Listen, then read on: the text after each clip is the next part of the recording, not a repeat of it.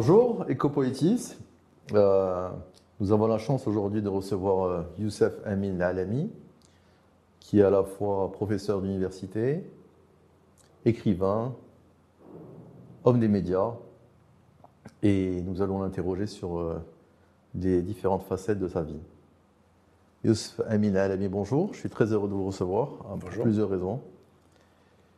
vous êtes à la fois un homme qui a plusieurs, a plusieurs talents.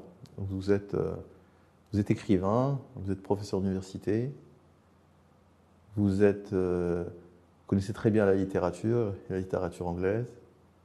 Vous avez vécu aux États-Unis, vous parlez parfaitement plusieurs langues. Et pour démarrer cette émission, j'aimerais que vous me parliez de votre jeunesse arabe, de vos études au lycée Descartes, et qu'on revienne 40 ans en arrière sur ces années-là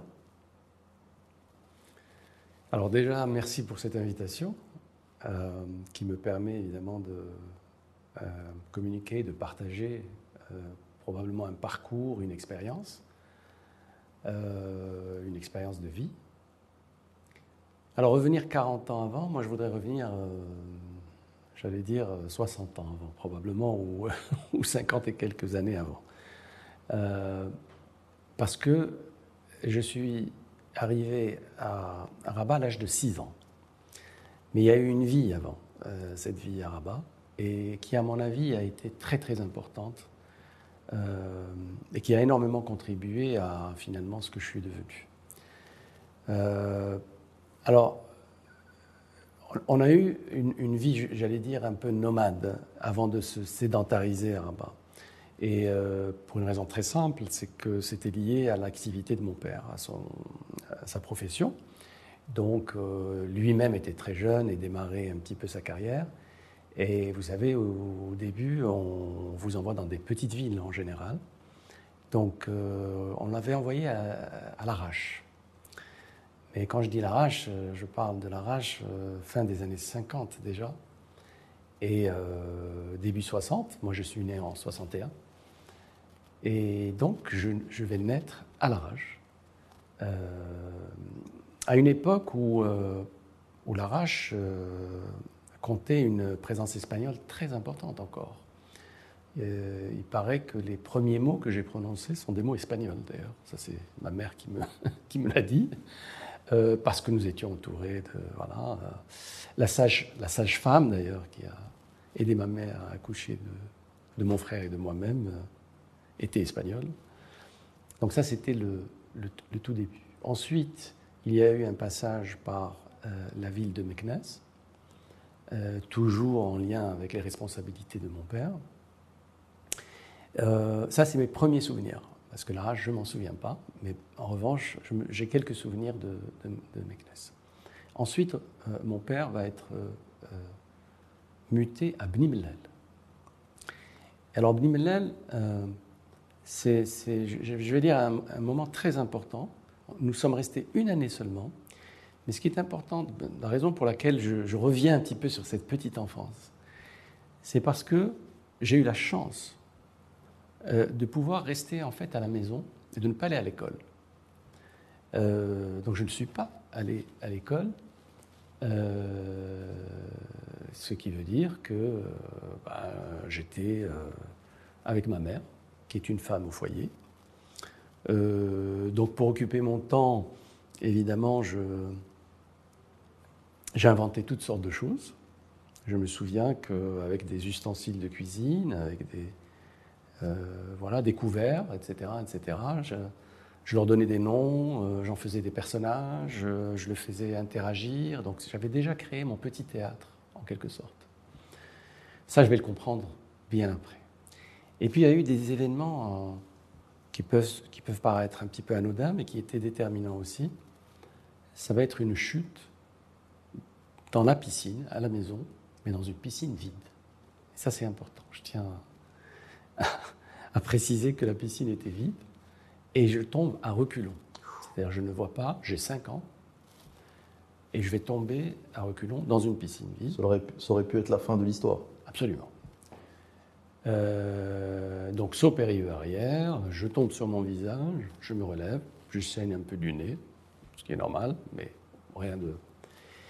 En revanche, pour moi, ça a été quelque chose de, j'allais dire, presque de, fondamental, dans le sens où j'y ai réfléchi par la suite, et je me suis rendu compte que j'ai développé, avec cette chute, euh, la peur du vide. Mhm. Mais le vide euh, dans toutes ses acceptions, c'est-à-dire le rien, c'est-à-dire le peu, c'est-à-dire euh, l'inconnu, c'est-à-dire le vertige, etc. Et donc cette obsession de vouloir toujours remplir, y compris remplir des pages, justement.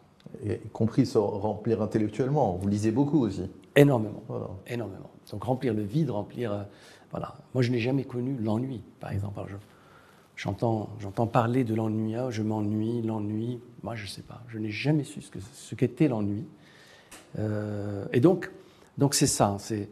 Après, je me suis rendu compte qu'en fait, même l'écriture est liée finalement à cette euh, expérience de l'enfance, cette expérience traumatique, qui a fait que j'ai développé une forme de résilience qui va évidemment apparaître bien après. Hein plusieurs années plus tard, et, qui fait que je suis toujours en train d'essayer de finalement de remplir, hein, de, remplir l'écran de mon ordinateur, de remplir des pages, euh, j'allais dire à rabord, de sorte à ce que euh, finalement cette écriture puisse me porter et, que je puisse reprendre pied finalement. Donc tout est lié à ce genre de choses. Évidemment, il y a d'autres. C'est l'écriture, c'est une thérapie. Complètement. C'est-à-dire que euh, au lieu d'aller s'allonger sur le divan d'un psychanalyste pendant, pendant 15 ans ou 20 ans. Ce que je n'ai jamais fait. Voilà. Et vous avez préféré écrire. C'est-à-dire que, en fait, il y a, y a, deux sortes de personnes. Il y a les personnes qui sont disposées à ouvrir le bocal pour regarder ce qu'il y a à l'intérieur. Ça, c'est celles qui vont chez le psychanalyste. Et celles qui ne sont pas disposées à l'ouvrir et qui choisissent d'autres manières d'aller vers, vers la, l'équilibre, vers, un, Exactement. vers un bonheur. Et vous, c'est l'écriture. C'est une question d'équilibre, absolument.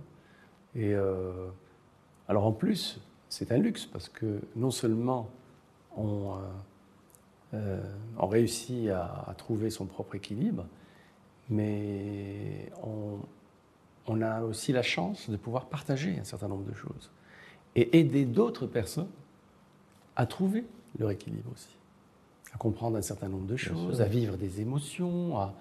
c'est la force de l'écrivain.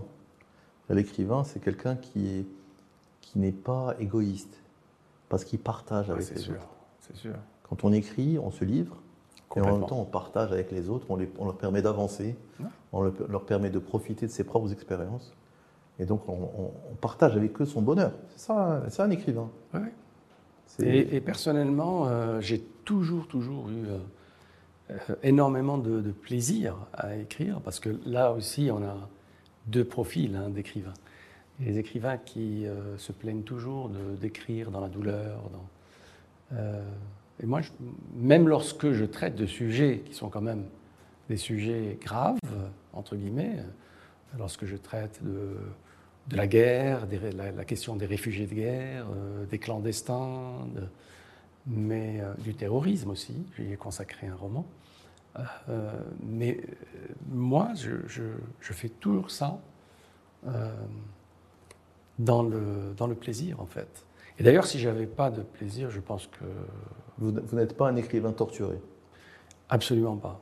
Mais aussi, de par, de par votre nature, moi qui vous connais un peu, mhm. vous avez une fréquence basse.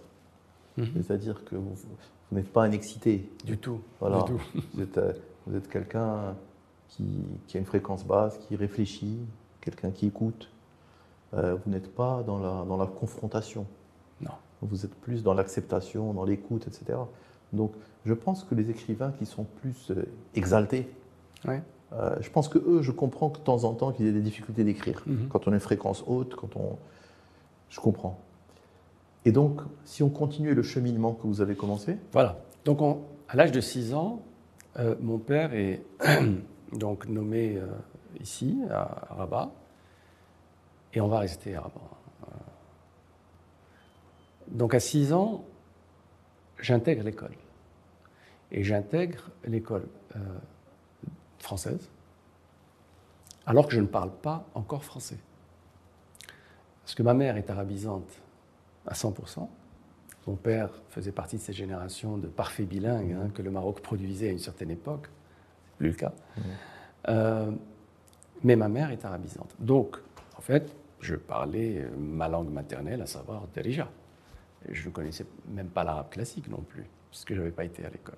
Donc je rentre en cours préparatoire, ni maternelle, ni petite section, ni grande section, ni quoi que ce soit, avec évidemment l'école française de l'époque, je parle de 1967, euh, où tous les enseignants étaient français. Donc la maîtresse était française. Beaucoup de mes camarades de classe étaient français. Vous étiez à quelle école? Saint-Exupéry, qui était une école primaire.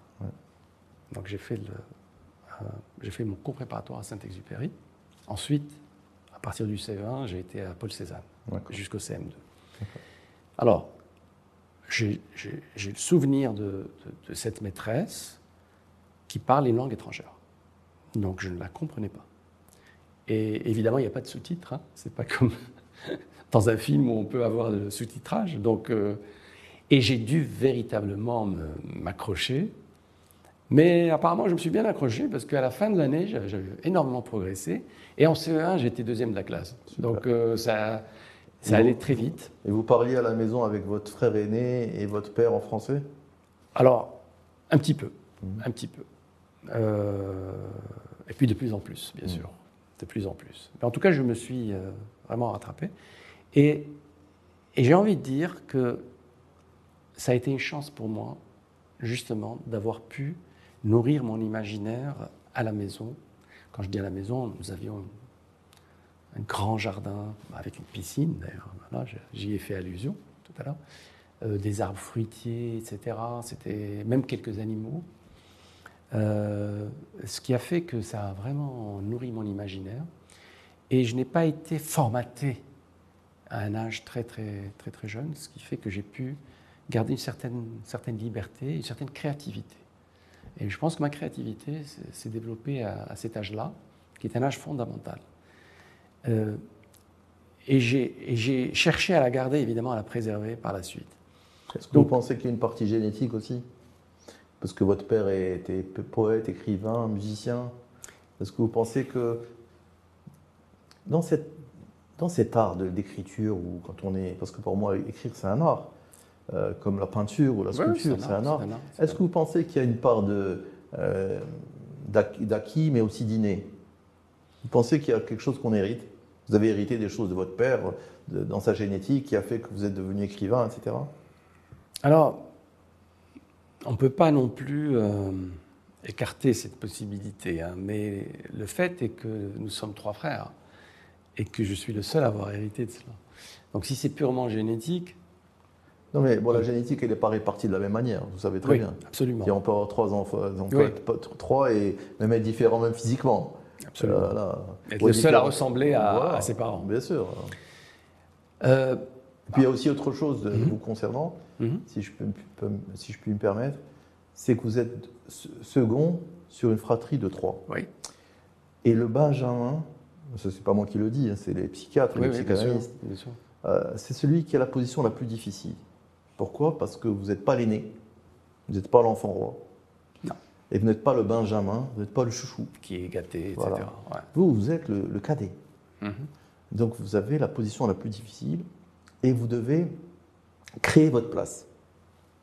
Alors créer sa place, ça peut être, euh, ça peut, ça peut être par le talent oratoire, ça peut être par les études, ça peut être par l'écriture, ça peut être. Mais c'est montrer sa différence. Et souvent, c'est celui qui est deuxième, ou alors il est génial, il devient quelqu'un de génial, comme vous, ou alors il devient quelqu'un de timoré, d'écrasé, de détruit, etc., parce qu'il n'a jamais pu trouver sa place entre le premier et le troisième. Et souvent, euh, souvent les leaders, les leaders, c'est les cadets. Souvent. Pourquoi? Parce que c'est eux qui ont dû faire l'effort plus que les autres d'asseoir. Euh, ils ont dû asseoir leur place avec difficulté. Vous, vous êtes cadet. Mhm. Et je pense que ça joue aussi dans votre parcours personnel. Très certainement. C'est-à-dire il faut s'affirmer Voilà. et euh, affirmer sa différence, finalement, et d'une certaine façon, trouver sa place. Euh, donc, oui, c'est sûr que je dirais que le fait que mon père lui-même, effectivement, euh, a écrit hein, de, son, de son vivant, euh, même si pour lui c'était, on va dire, un hobby, entre guillemets. Il n'y avait pas le temps.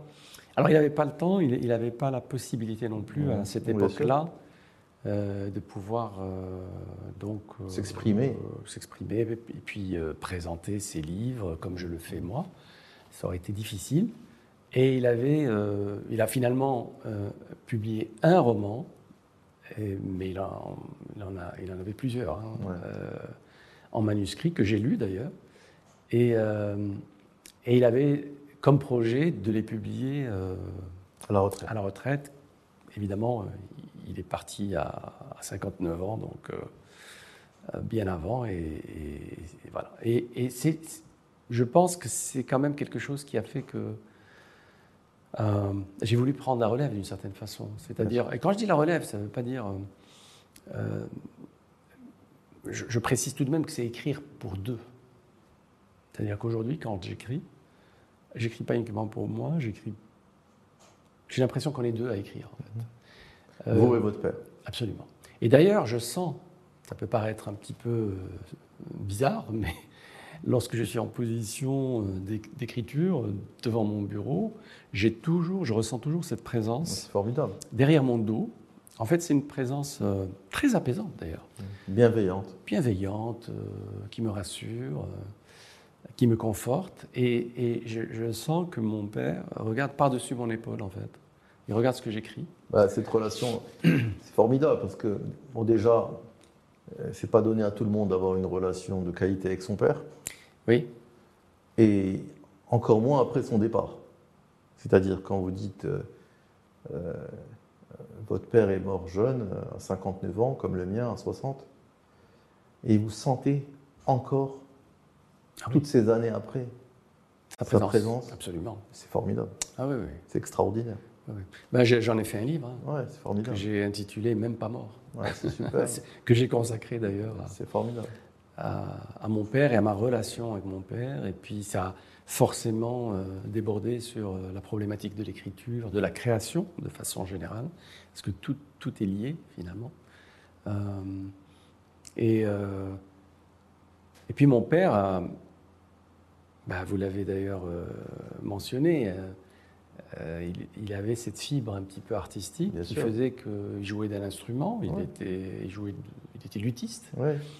Et en même temps, euh, c'est euh, lui, il est de, de Marrakech, il est né à Marrakech, a grandi à Marrakech, et il a fondé la troupe de théâtre amateur, dont il était à la fois un acteur et le metteur en scène. Et j'ai des photos de mon père euh, qui interprète un personnage shakespearien, Formidable. etc. J'ai intégré d'ailleurs ces choses-là dans, dans le livre Formidable. même pas mort. Euh, alors c'est- toutes ces choses-là en fait qui me, qui me reviennent. Et j'étais, parce que de, de, de cette fratrie, euh, je suis le seul à avoir ce profil, on va dire, littéraire, artistique et littéraire, et qui fait que lorsque mon père écrivait, il me donnait, euh, il partageait avec moi ces, ces- ces textes que je lisais.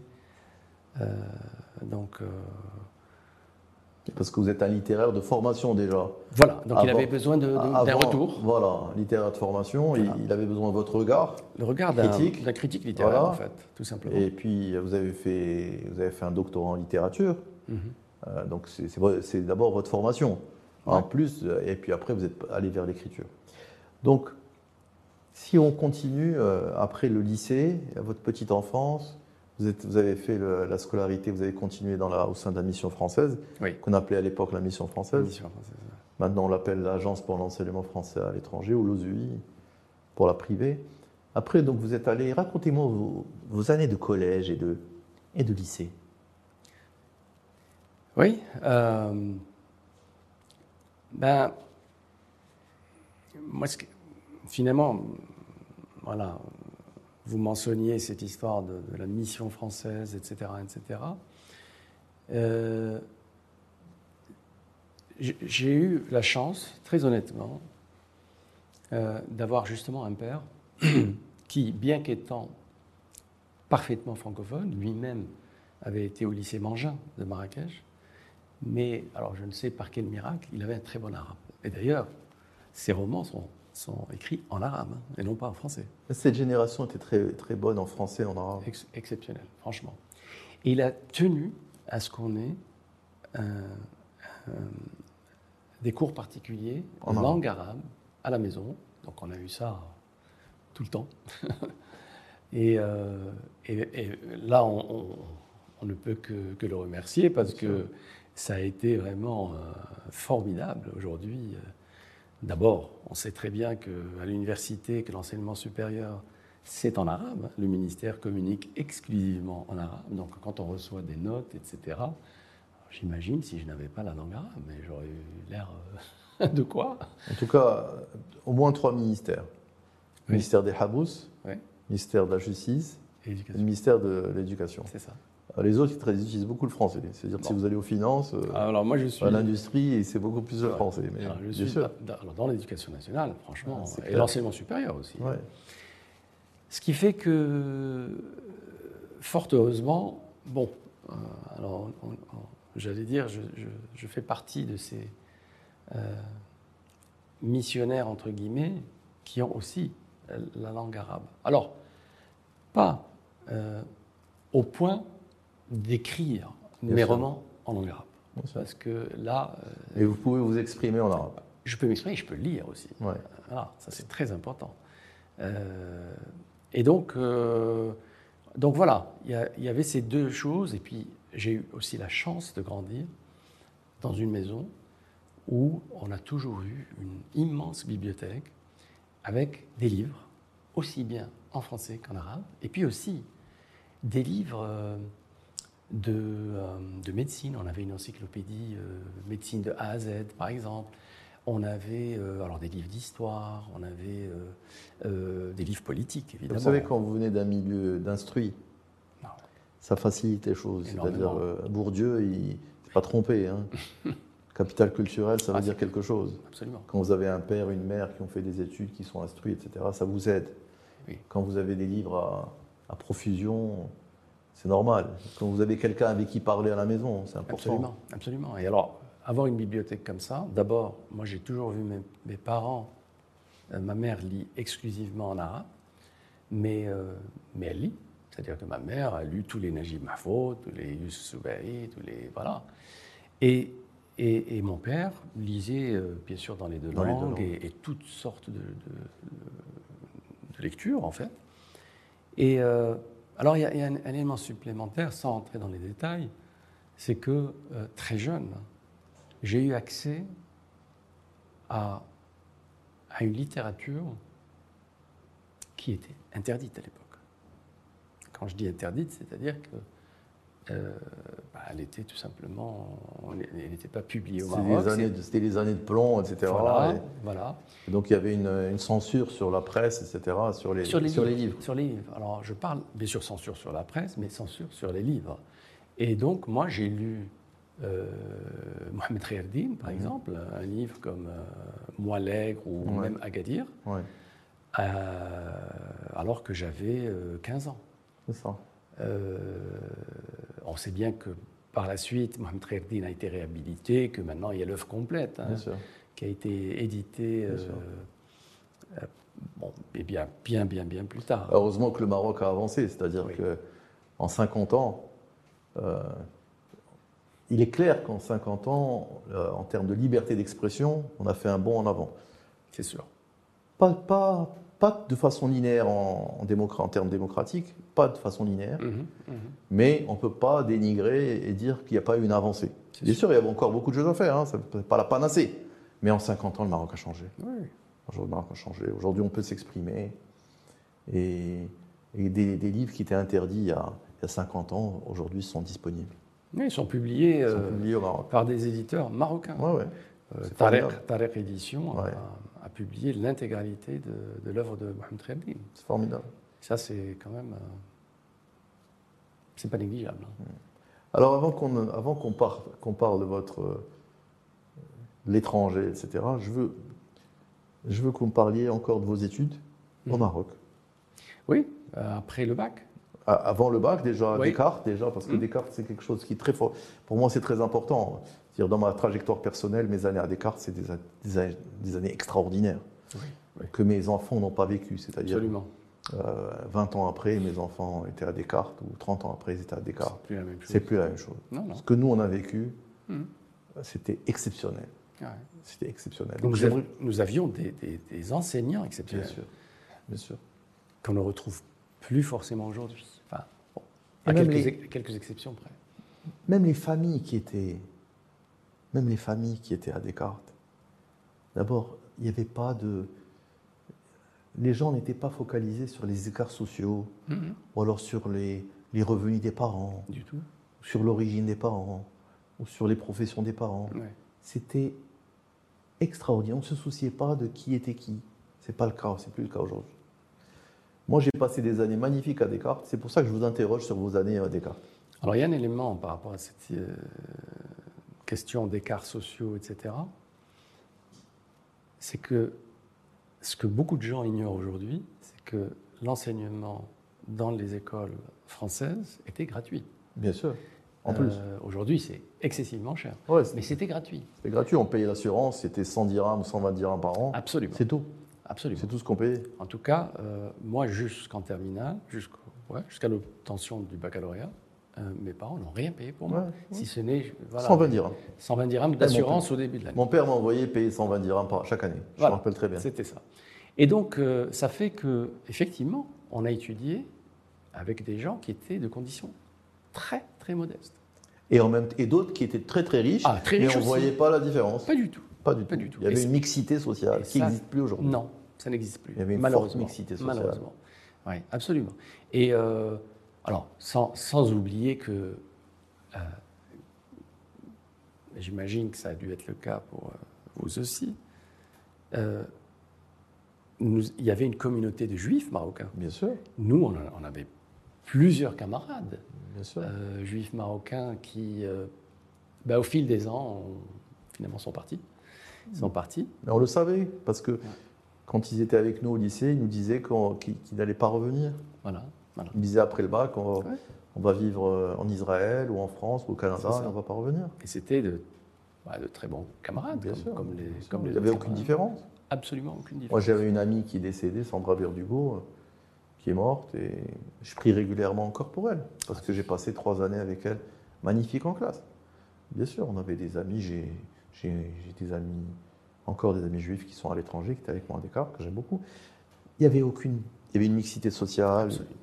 Euh, on ne faisait pas la différence entre euh, juifs, euh, catholiques ou musulmans. C'était des années formidables, des années apaisées. Ouais, ouais. Alors que le Maroc n'était pas apaisé dans cette, période- cette Oui, période-là. je sais, c'est les années 70. hein. Pas du tout. Et pour moi, les années 80, c'était pas du tout apaisé. Ouais. Par contre, Mm. on était protégés, on était dans un univers Mm. protégé, Mm, mm. un univers de savoir, un univers d'excellence. Aussi. Descartes était un lycée d'excellence. Aujourd'hui, c'est c'est un lycée d'excellence grâce aux cours particuliers que payent les parents. C'est- plus un lycée d'excellence sans les cours particuliers que payent les parents. Pas du tout. Avant, nous, on prenait aucun cours particulier. Moi, j'ai dû prendre, allez, quelques cours particuliers en maths En dans ma vie et en arabe. En arabe, voilà. Moi, j'ai mentionné les, les cours en tout. arabe. Et, et très peu. Aujourd'hui, les parents dépensent des Ah, fortunes. ouais, ouais, je sais. en cours particulier, et en plus, ils payent très cher l'enseignement. Ça veut dire que même l'enseignement français, on parle de la faillite de l'enseignement marocain et la faillite aussi de l'enseignement français. Ah. Euh, Descartes, c'est plus Henri- c'est pas Henri IV. hein. Henri IV, les, les- les élèves ne prennent pas de cours particuliers, ou très peu. Mm, mm, mm. Descartes, ils sont bourrés de cours particuliers. Après, on dit, ah, Descartes Ah fait mais tant de mentions très bien, mais c'est grâce aux cours particuliers, pas grâce au lycée Descartes actuel. Mm. Par contre, nous, dans les années 70, années 80, le niveau euh, des élèves, c'est- c'est très différent. D'ailleurs, quand je regarde maintenant, souvent je parle avec des gens qui ont fait HEC ou les SEC, etc. Je suis effaré par leur niveau, il est très bas. Très très bas. Ça n'a rien à voir intellectuellement. Les gens n'ont aucune culture générale. Sortis de leur bachotage qu'ils sont- Mm. qu'ils ont appris en prépa, vous les sortez de ça, ils n'existent plus intellectuellement. Ouais. Alors qu'avant, non. Avant, on avait un très très haut niveau intellectuel. Absolument. Et c'est pas le cas maintenant. Je voudrais revenir sur, euh, avant de pa- parler des études supérieures, je voudrais revenir sur votre père. Oui. Donc votre père, il est là, il vous accompagne, etc. Euh, vous sentez quand, quand, quand vous écrivez sa présence. Et votre père, que j'ai eu la chance de connaître, qui c'était Elliot Ness, c'était un grand flic, un grand policier, euh, d'une intégrité exceptionnelle. Euh, il était chargé de la sécurité royale, il était intègre, il était brillant, il était, il était, il était poète, il était écrivain, il était musicien. Quand vous avez une personnalité comme ça à la maison, forte, un mec, un homme formidable, est-ce que c'est pas difficile pour les enfants d'avoir un père comme ça? Alors, euh, très certainement, mais en même temps, ce qu'il y a, c'est que cette personnalité que vous décrivez, euh, il l'avait un petit peu moins avec nous, à la maison. C'est-à-dire que là, c'était un peu son métier qui faisait qu'il devait absolument Être austère. et- et imposer le respect, Ouais. ça fait partie de, de la profession. Mais avec nous, euh, il était vraiment dans le partage. On discutait énormément. Donc on a énormément appris en fait de ces discussions. À Euh, table, ah pendant les déjeuners, les dîners. Énormément, énormément. Et puis, euh, et puis euh, devant le poste de télé aussi. Ouais. hein. Donc euh, on regarde et, et- et- et il nous explique. Ouais. Euh, Formidable. C'est-à-dire vraiment, on avait, on avait droit à un, un commentaire, à une explication de texte finalement. Et c'était très intéressant parce qu'on alors sur le coup, on n'a pas conscience de tout cela, hein, mais ce n'est qu'après Après. coup qu'on qu'on comprend finalement euh, déjà la démarche de, de- de mon père. Euh, et, et puis, alors je reviens à cette histoire de peut-être euh, avoir été ou intimidé, disons, par. euh, Peut-être j'aurais pu être intimidé, par exemple, par le fait que mon père écrivait. Et alors, je me suis posé la question bien après, bien après. Je me suis posé la question suivante pourquoi, finalement, je n'ai pas écrit plus tôt? Parce que je n'ai publié mon premier euh, livre, Un Marocain à New York, qu'à l'âge de 37 ans. C'est pas vieux, 37 ans. Alors, c'est pas vieux, mais, mais, mais, mais on- les- beaucoup de- beaucoup d'écrivains arrivent à l'écriture dans la vingtaine. hein. Pas tous. Pas tous, mais il y en a. C'est-à-dire que, bien sûr, il y a, il y a aussi d'autres exemples. Edmond Amran al-Maleh, Hmm. que je considère comme étant très probablement l'un des plus grands écrivains marocains, a publié son premier livre à l'âge de 60 ans. Hmm. Donc euh, voilà, il y, a, il y a aussi de Euh, l'autre extrême. moi, la vision que j'ai, ça, c'est, elle n'est pas liée à l'âge, Hmm. pour moi. Pour moi, elle est liée au second livre. C'est-à-dire qu'il y a beaucoup de gens qui n'arrivent pas à passer le premier livre. Ils Ah, écrivent un complètement. livre, parfois à 20 ans, parfois. Oui, ça y est. Après, c'est fini. Ouais. Donc, en fait, ils n'avaient pas grand-chose à dire. Parce que pourquoi? Parce que pourquoi 37 ans Pour moi, ça me parle plus, ou 39, Mm. que quelqu'un qui écrit à 20 ans? C'est parce que je pense que pour un homme, approcher la quarantaine, on, on a des choses à dire. Pourquoi? Parce qu'on a vécu, On a on appris, vécu. On, a, on a eu des réussites, des échecs. Absolument. Quand on a 20 ans, on n'a aucun recul. Mhm. Donc parfois, on on fait un livre, où on partage ses connaissances. Mais on ne partage pas son expérience. parce que De toute façon, on n'en a pas. encore. On n'en a pas. Absolument. Alors quand vous, vous avez écrit à 37 ans, c'est ça, 37 ans 37 ans. 37 ans, pour moi, c'est le bon âge. Et puis, vous avez écrit 9 ou 10 livres. Aujourd'hui, Oui, 13. 13 livres. 13 livres. Et 13 livres, c'est une œuvre littéraire. Là, on n'est plus, on n'est plus dans le, on n'est plus dans la, la, la chance du débutant. hein. C'est Oui. pas ça. On n'est plus là-dedans. hein. Chance du débutant. Je fais un livre, paf. Mhm. Euh, il est apprécié par la critique, je me trouve génial. Ça, c'est la chance du débutant. Ouais. Quand on fait 13 ouvrages, oui, moi je m'étais arrêté à 10. Quand on fait 13 ouvrages, ah, là, on est dans une œuvre, dans une œuvre littéraire. Et, et donc, ça veut dire qu'on est arrivé à écrire, et puis on est arrivé à écrire euh, en des, des genres différents. Oui. Pour moi, ça, c'est une très grande force. Mhm. Quelqu'un, par exemple, qui est arrivé à écrire des gens, des gens, des gens différents, des gens littéraires différents. Mhm. Alors, parlez-moi de vos études supérieures. Alors, euh, je vais euh, donc euh, avoir mon bac.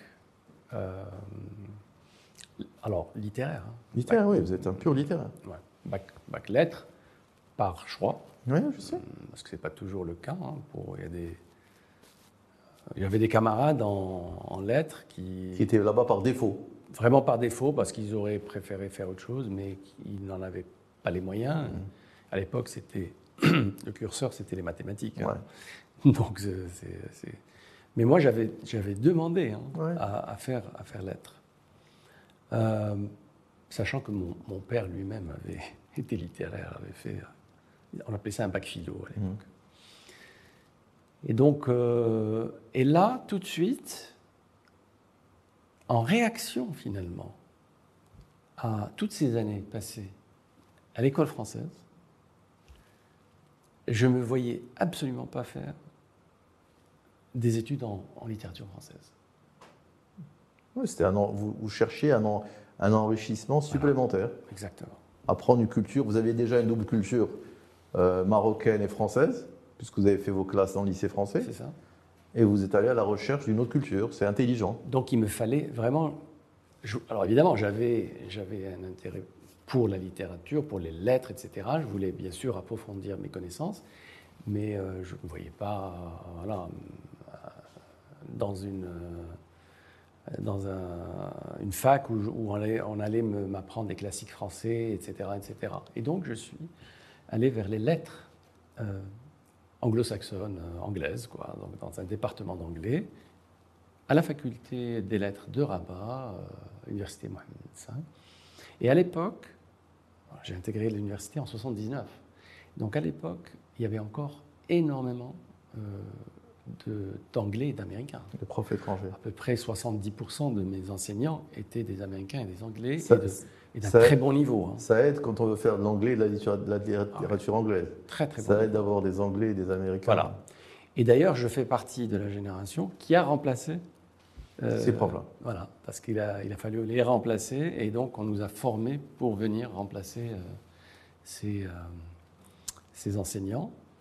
Et, et- et donc voilà, c'est un autre univers. J'ai découvert évidemment euh, aussi bien le Shakespeare dans le texte, parce que lire Shakespeare en anglais, c'est c'est pas Shakespeare en traduction, hein, ça n'a absolument rien à voir, mais aussi euh, William Faulkner, bon, etc. hein, parce que aujourd'hui, euh, beaucoup de gens ont une euh, perception de la langue anglaise qui est complètement fausse. hein.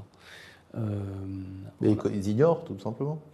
alors, je parle des gens qui, qui parlent anglais un peu ou beaucoup même, euh, sans forcément, bien sûr, euh, lire. hein. Donc, euh, parce que parce qu'on apprend l'anglais euh, en regardant des séries, parce qu'on apprend l'anglais. euh, Ah, bon, les puristes. Bon, il y a toujours les puristes qui lisent The Economist. Voilà. Parce qu'ils Voilà. ont envie. Euh, Voilà. Moi, j'en fais partie. hein. Je- voilà, quand on. Mais bon, c'est un peu mon métier aussi. C'est pour ça que je lis The Economist. Et donc, donc, on a, il y a beaucoup de gens qui ont l'impression que l'anglais est une langue très facile, d'abord. Ah oui, c'est, ah, ça n'a rien à voir avec le français, ni l'arabe, ni etc. C'est une petite langue comme ça. Il y a très peu de vocabulaire, très peu de ceci. On se débrouille facilement, Ouais. etc.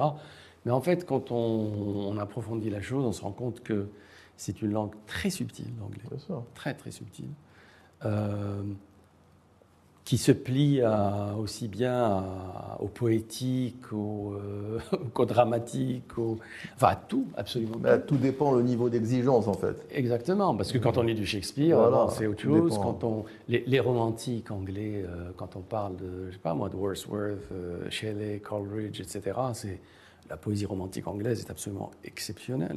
Et puis la- l'anglais, l'anglais, c'est, enfin, c'est, on vibre quoi quand on lit ce, ce genre Bien de choses. C'est absolument, euh, euh, c'est subtil, c'est magnifique. C'est donc voilà, j'ai découvert tout cet univers.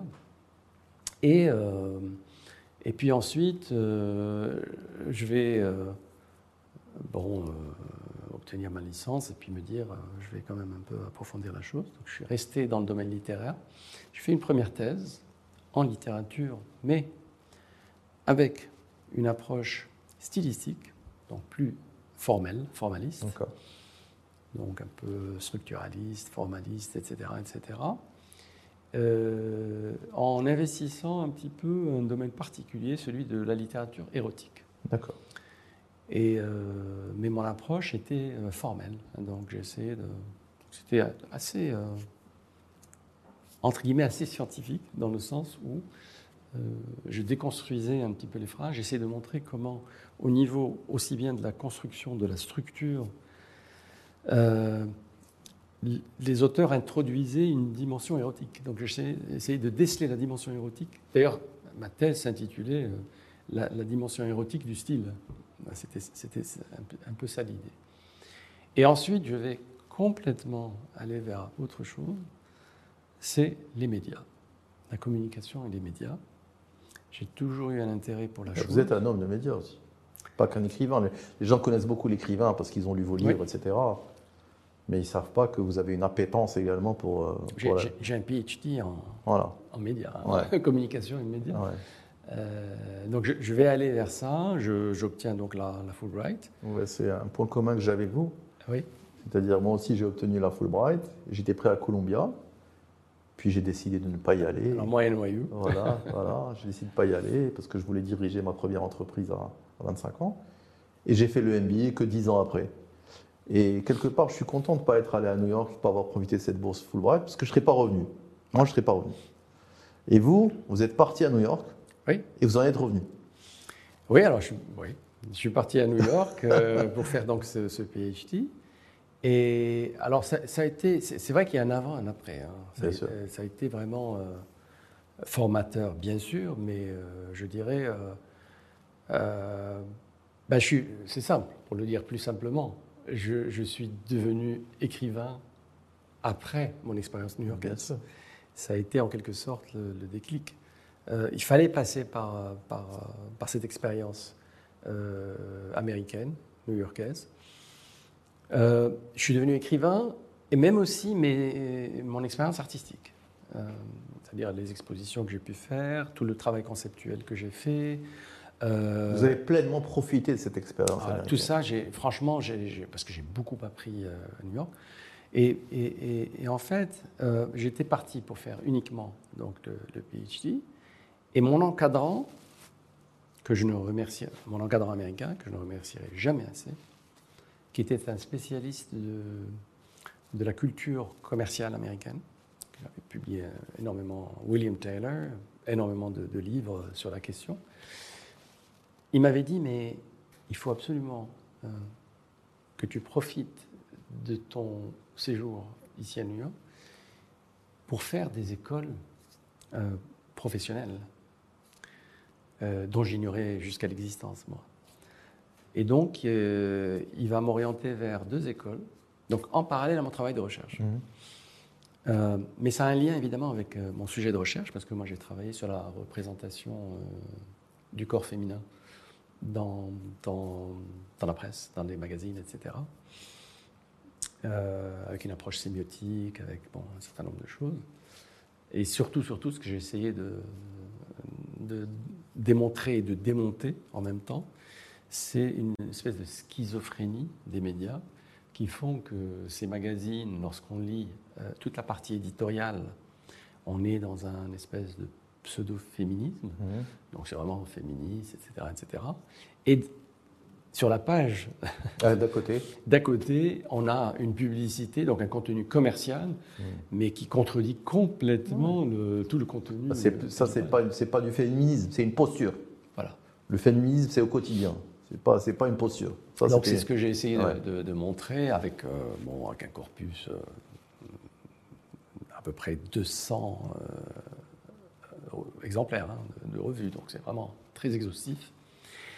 Et, et donc lui, il me dit, il faut aller à deux écoles. Une, c'est euh, Parsons School of Design, euh, grande école de design, communication, publicité, etc. Et la deuxième, c'est FIT.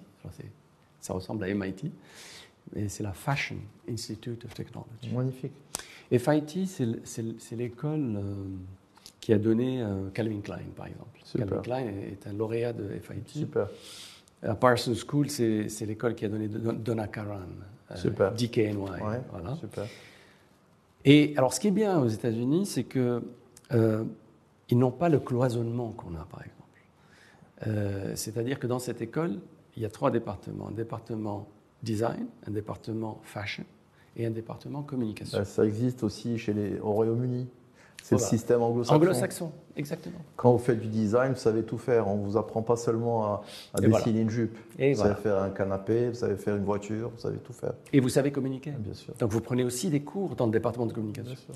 Donc moi, normalement, j'étais plus destiné à, à- à prendre des cours de, de publicité, ce que j'ai fait, hein, de conception-rédaction, publicitaire, de...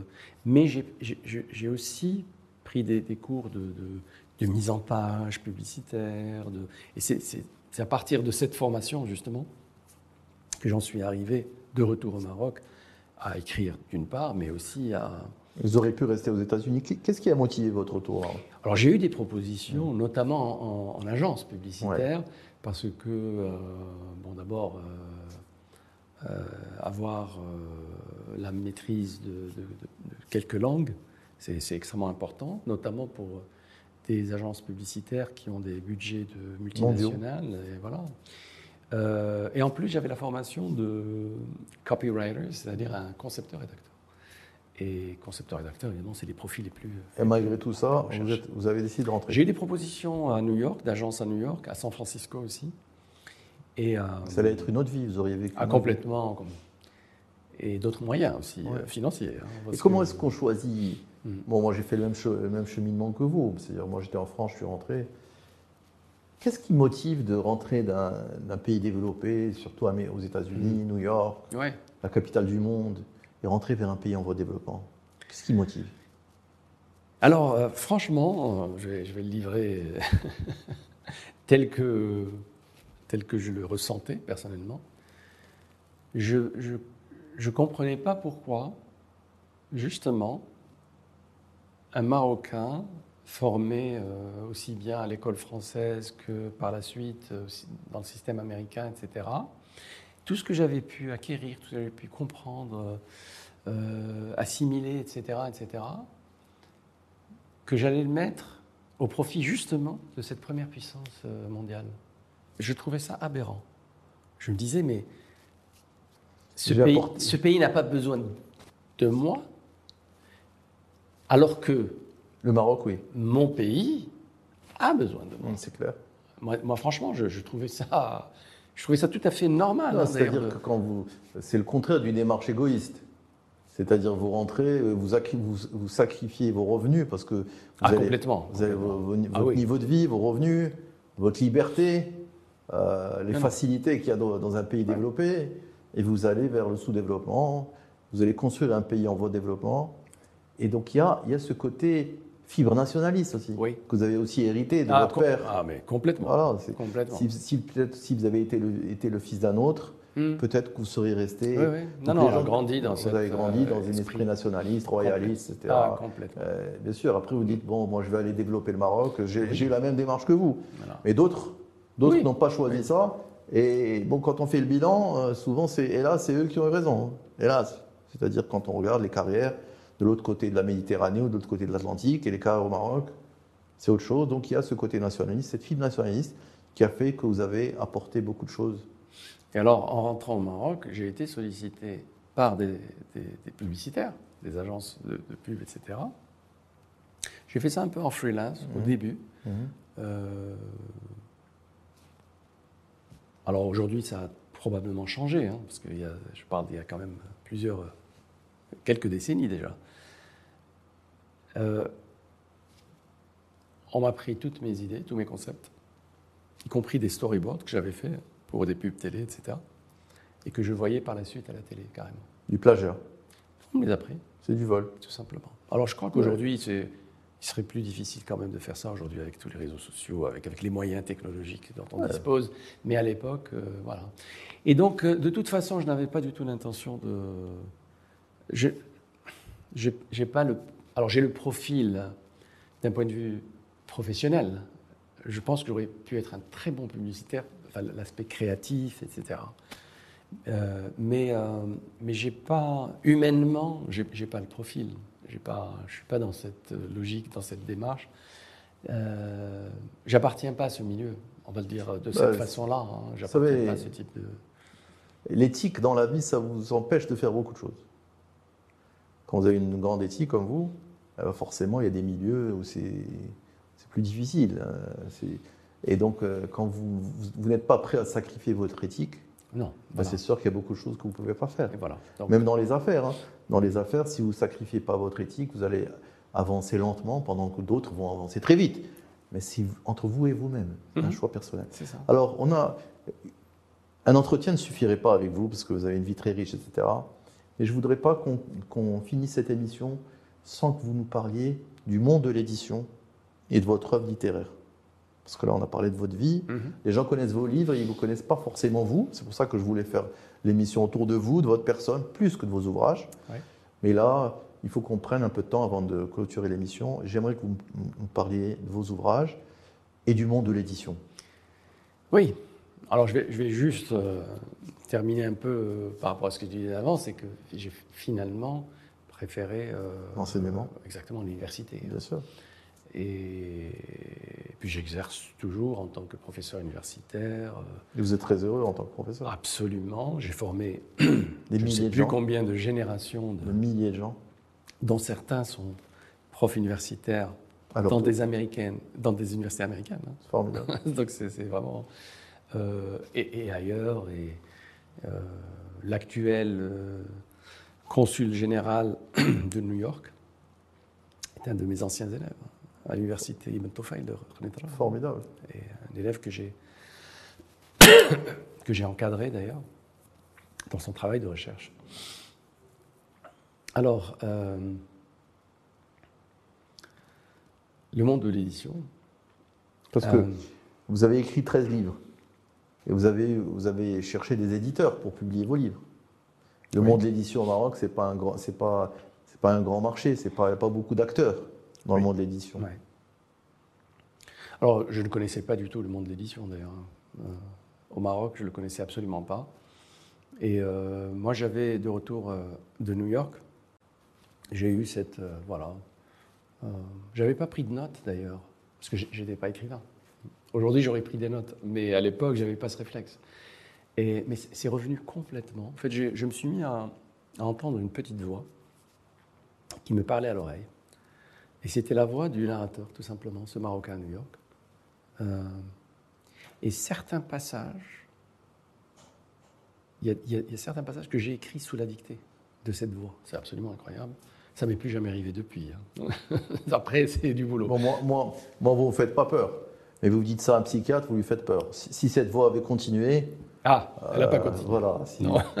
moi, moi, ça me fait pas peur. hein. Donc je j'entendais cette voix. Je ne savais pas du tout, franchement, lorsque j'écrivais, ce que j'allais en faire. hein. J'écrivais pas pour en faire un livre et faire une carrière. Absolument pas. C'est au feeling. Oui, je... C'était pas une stratégie. C'était pas. Absolument pas. Franchement.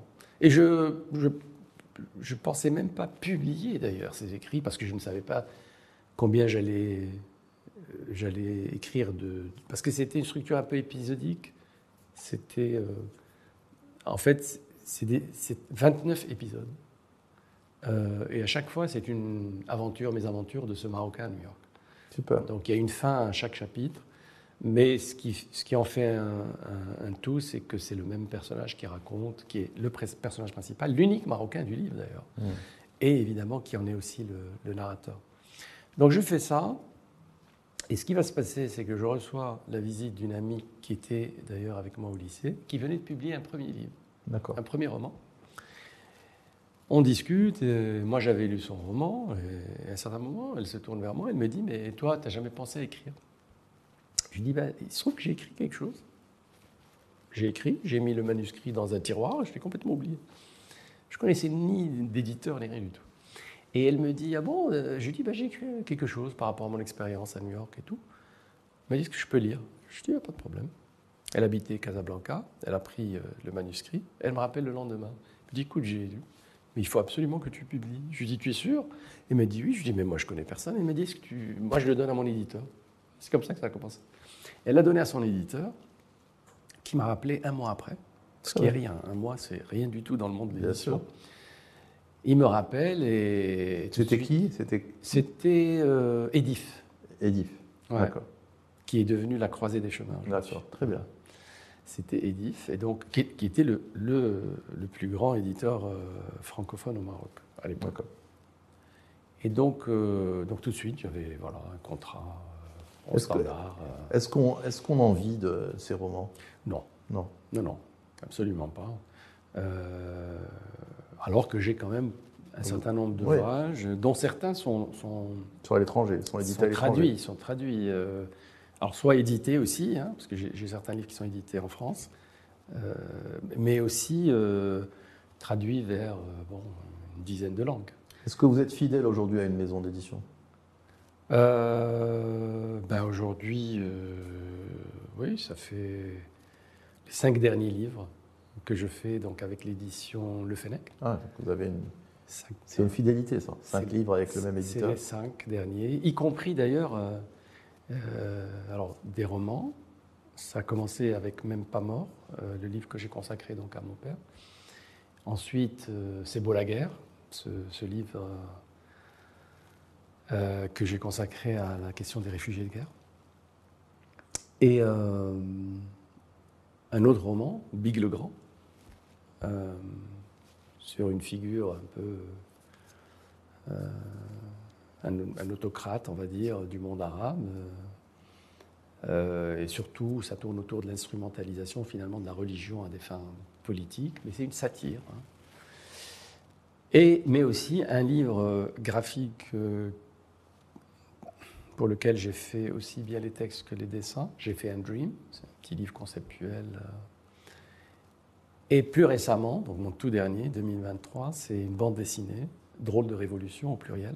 Révolution avec un accent circonflexe sur le premier E, hein, rêve, évolution, que j'ai euh, donc euh, fait avec un, un jeune dessinateur euh, marocain exceptionnel, qui à mon avis va être lancé avec. C'est son premier livre, mais c'est loin d'être son dernier. Il est déjà en train de travailler sur un deuxième. Euh, vraiment un talent exceptionnel et euh, dans lequel je reviens sur les révolutions du monde arabe et encore une fois avec cette petite touche euh, satirique, etc., etc. Euh, donc, effectivement, je ne suis pas le genre à refaire le même livre. Bien sûr. Mes livres ne se ressemblent pas. Bien sûr qu'il y a quelque chose qui est de l'ordre de, peut-être, je ne sais pas, dans le style, dans... Oui, certainement, il doit y avoir quelque chose qui fait que ça appartient à un même univers, mais à chaque fois, j'investis quelque chose euh, de différent, aussi bien dans la thématique, euh, mais souvent quand même des thèmes, euh, je, di- je dirais, d'actualité. hein. J'ai traité du terrorisme dans Oussama mon amour, j'ai traité de, l'histoire de la, migration dans les clandestins, c'est beau la guerre, donc la question des réfugiés de guerre. Euh, J'ai parlé euh, du printemps arabe, euh, aussi bien dans la bande dessinée que dans Drôle de printemps, qui est un livre que j'avais publié en 2015. Euh, donc toujours des sujets comme ça, mais je, je dirais ma motivation première, c'est justement d'offrir une alternative à la couverture médiatique, c'est-à-dire tout ce qu'on entend dans les médias, tout ce qu'on voit, tout ce qu'on lit, etc. Moi, j'essaie de proposer une, version alternative qui, dans laquelle j'essaie de, comment dirais-je, de restituer la dimension qui souvent manque dans la, la couverture médiatique, qui est la dimension humaine, tout simplement. Parce que le journaliste n'a pas le temps hein, de s'étaler, euh, voilà, alors que l'écrivain a le temps de la réflexion, de la recherche, de l'écriture, euh, et qui fait que, voilà. Donc j'essaie de restituer un petit peu cette dimension humaine. Et, euh, et j'ai besoin aussi, moi, de me surprendre. C'est ce qui fait qu'à chaque fois, je vais vers quelque chose. En fait, euh, j'ai besoin de, de m'imposer un certain nombre de contraintes euh, pour pouvoir... comme un challenge, en fait. Je me lance un défi à chaque fois et j'essaie de le relever. C'est ce qui fait que j'avance, en fait. j'aime bien aller vers des directions que je n'ai pas encore explorées. Justement bah, Youssef euh, Amin euh, Lalami, je voulais vous remercier. On arrive Merci au terme de cette émission. J'ai pas vu le temps passer. On a fait une longue émission. Et il en faudrait d'autres parce que votre œuvre euh, est riche, très ouvrage. Et j'ai voulu exprès passer plus de temps sur votre vie, sur votre jeunesse, plutôt que sur votre œuvre, parce que euh, votre œuvre, elle est disponible. On peut aller acheter un livre et vous connaître. Et on, on peut connaître l'écrivain, mais c'est plus difficile de connaître l'homme. Mhm. Et aujourd'hui, j'ai voulu présenter l'homme. Donc, je vous remercie beaucoup de, de nous avoir honoré de votre présence. Je vous souhaite euh, plein succès et bonne continuation dans votre œuvre littéraire. Merci. Puis au plaisir de vous recevoir de nouveau. Merci beaucoup. Merci. Merci.